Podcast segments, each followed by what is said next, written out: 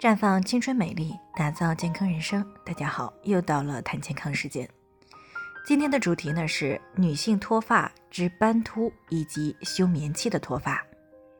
那昨天呢我们谈到了女性雄激素性的脱发，那今天呢接着和大家谈谈女性脱发的其他两个主要因素：斑秃以及休眠期的脱发。斑秃呢俗称鬼剃头。是皮肤科比较常见的一种突发性的疾病，它可以突然发生于身体的任何部位的局限性斑状的脱发。那对于引发斑秃的原因呢？目前大多数认为是与情绪的应激、内分泌、遗传和自身免疫因素有关，具有呢突发性、不留斑痕、没有炎症的特点。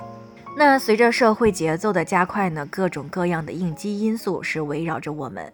比如说睡眠的改变、个人习惯的改变、家庭问题和学习问题引发的焦虑不安、脾气情绪异常等等，都是斑秃的诱发因素。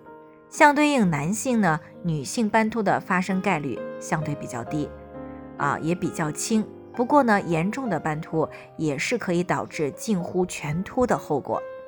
另外呢，斑秃与遗传因素也有一定的关系。在遗传易感的基础上呢，如果再加上了情绪和心理上的应激刺激，那么是更容易导致斑秃的出现。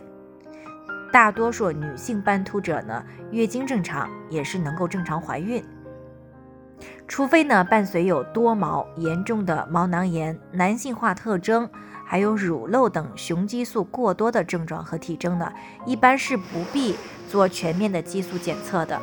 而休止期脱发呢，是一种弥漫性的、不留瘢痕性的脱发。那临床上呢，表现为短暂性或者是慢性的头发脱落。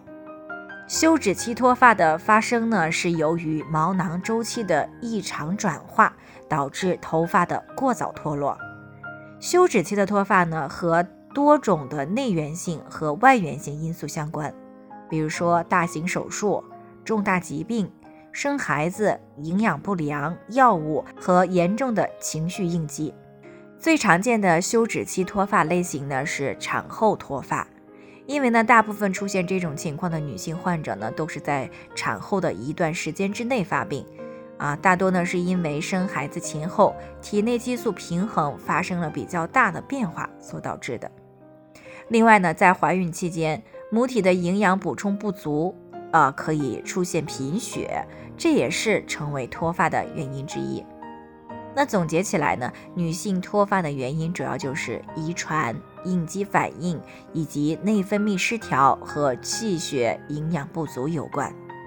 那除了遗传呢，其他的原因是，除了遗传，其他的原因呢都可以通过调理来进行改善。换句话来说呢，也就是保持规律的生活。均衡的饮食营养，少熬夜，保持情绪平稳舒畅，再配合上适当的运动，保持平稳的内分泌平衡，这呢就是预防女性脱发的关键所在。最后呢，也给大家提个醒，每个人的健康状况不同，需要具体分析才能够给出针对性的解决方案。